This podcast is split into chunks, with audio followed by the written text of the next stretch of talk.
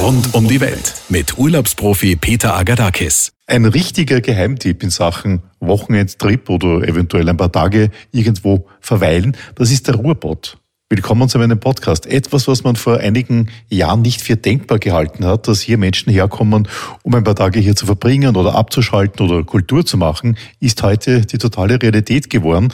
Den Ruhrboot kann man Indoor erleben und Outdoor erleben. Da gibt es jede Menge Möglichkeiten, kulturelle, sportive und so weiter. Beginnen wir mal mit Indoor. In einem Museum, und zwar im Ruhrmuseum, ein sehr modernes, cooles Museum. Direkt in einer Zeche habe ich den Dr. Frank Kerner, erster stellvertretender Direktor vom Ruhrmuseum getroffen. Wo sind wir denn da genau? Wir befinden uns auf dem Welterbe Zollverein in Essen.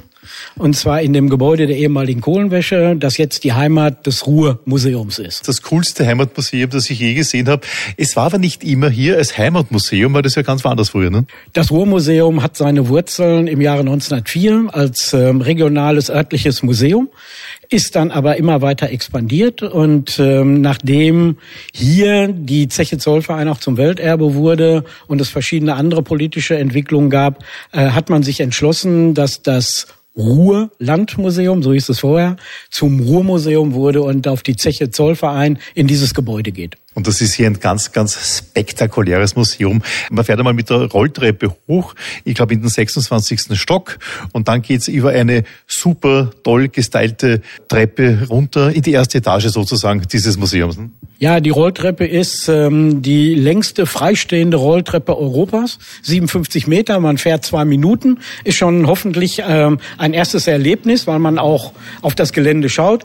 Kommt dann auf 24 Meter an und geht dann durch ein neu gestaltetes Treppenhaus. Das äh, geht zurück auf den Entwurf äh, des international bekannten Architekten Rem Koolhaas, ist orange mit Licht und äh, soll darauf hinweisen, dass Kohle und Stahl, fließender Stahl zusammengehören und eigentlich die Grundphasen der Industrialisierung sind. Das Spezielle hier ist, man geht von oben nach unten über mehrere Etagen. Ne? Ja, wir haben uns gedacht, ähm, im ursprünglichen Sinne wurde auch die Kohle äh, in dieses Gebäude oben eingefüllt und ging dann durch die Schwerkraft vermittelt äh, nach unten, wurde getrennt, wurde sortiert. Und unsere Idee war, äh, zu sagen, auch die Menschen werden wir oben in dieses Gebäude bringen, einbringen, wenn man das so sagen will. Und sie können dann nach unten gehen, was ja auch vom Ablauf her viel angenehmer und einfacher ist und sie die Geschichte erschließen, in die Geschichte eintauchen. Jetzt gibt es dann pro Stockwerk ein eigenes Thema. Womit beginnen wir und wo enden wir? Wir haben das die drei großen Gs genannt, Gegenwart, Gedächtnis, Geschichte. Äh, das heißt, etwas ungewöhnlich für ein auch historisch geprägtes Museum. Wir fangen mit der Gegenwart an. Was ist das Ruhrgebiet? Wo befinden wir uns hier? Was ist typisch? Was denken die Leute? Dann geht es weiter über Gedächtnis. Was ist typisch für die letzten 100 Jahre gewesen? Das kommunikative Gedächtnis. Was ist hängen geblieben äh, in den Köpfen? Und das natürlich festgemacht an Objekten, nicht nur an Erinnerungen, sondern Objekten, äh, an denen die Geschichte Geschichte hängen. Äh, dann geht es weiter, weil das Ruhrgebiet gab es ja schon vor der Industrialisierung die alten kulturellen Traditionen, um dann im 19. Jahrhundert zu landen in der Hochphase der Industrialisierung. Das ist die Phase, die dem Ruhrgebiet das Bild gegeben hat, das es bis heute, glaube ich, immer noch weitestgehend prägt. Jetzt habe ich mit Ihnen, Herr Dr. Frank Kerner, eine ganz, ganz tolle Führung erlebt. Was ist für Sie selber das Ruhrgebiet? Ja, das Ruhrgebiet ist mittlerweile eher glaube ich, eine Einstellung der Leute.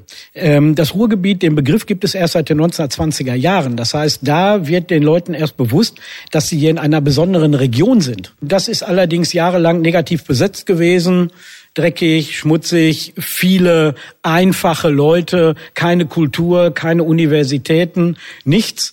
Äh, und erst seit dem Rückgang der Industrialisierung ist es so, dass man das auch positiv aufwirkt. Wir haben Universitäten, wir haben eine der dichtesten Kulturlandschaften mit Theater und jetzt gibt es eine eher positivere Einstimmung ähm, auf diese Region und es ist eher das Gefühl, immer noch geprägt von, von ein bisschen Mythen, aber auch Mythen haben ja ihren wahren Kern. Äh, und da hängen wir, glaube ich, alle noch dran.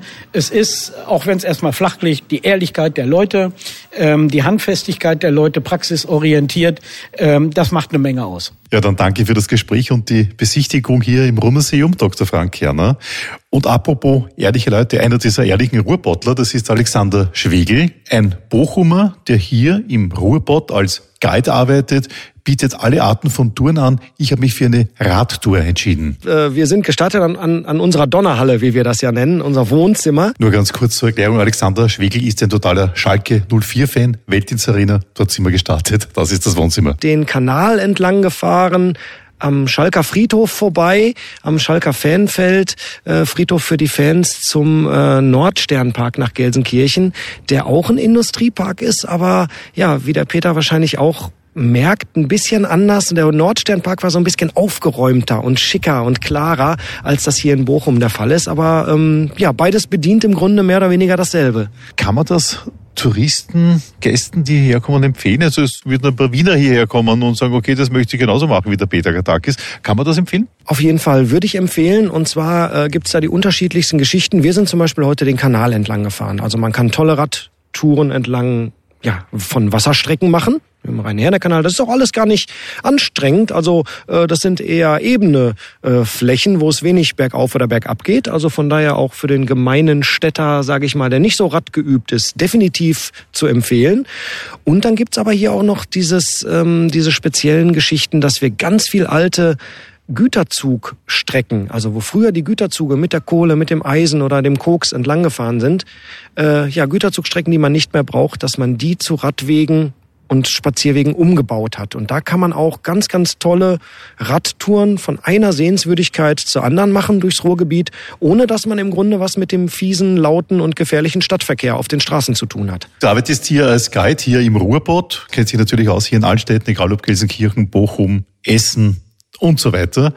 Äh, wie würdest du es richtig anlegen, wenn man hier mal ein paar Tage verbringt, man kennt sich überhaupt nicht aus, hat nur dieses schlechte Image vom Ruhrbott und hat aber gehört, es ist irgendwo hier eine Kulturstätte, sehr cool alles. Wie legt man es richtig an? Was würdest du so empfehlen? Die Zeche Zollverein, Welterbe der UNESCO, sollte dabei sein. Der Landschaftspark in Duisburg Nord, äh, ein zum Park umgebaute Eisenhütte, der Wahnsinn, kann ich nur empfehlen. Äh, Bochum, der Westpark, Nordsternpark, Gelsenkirchen.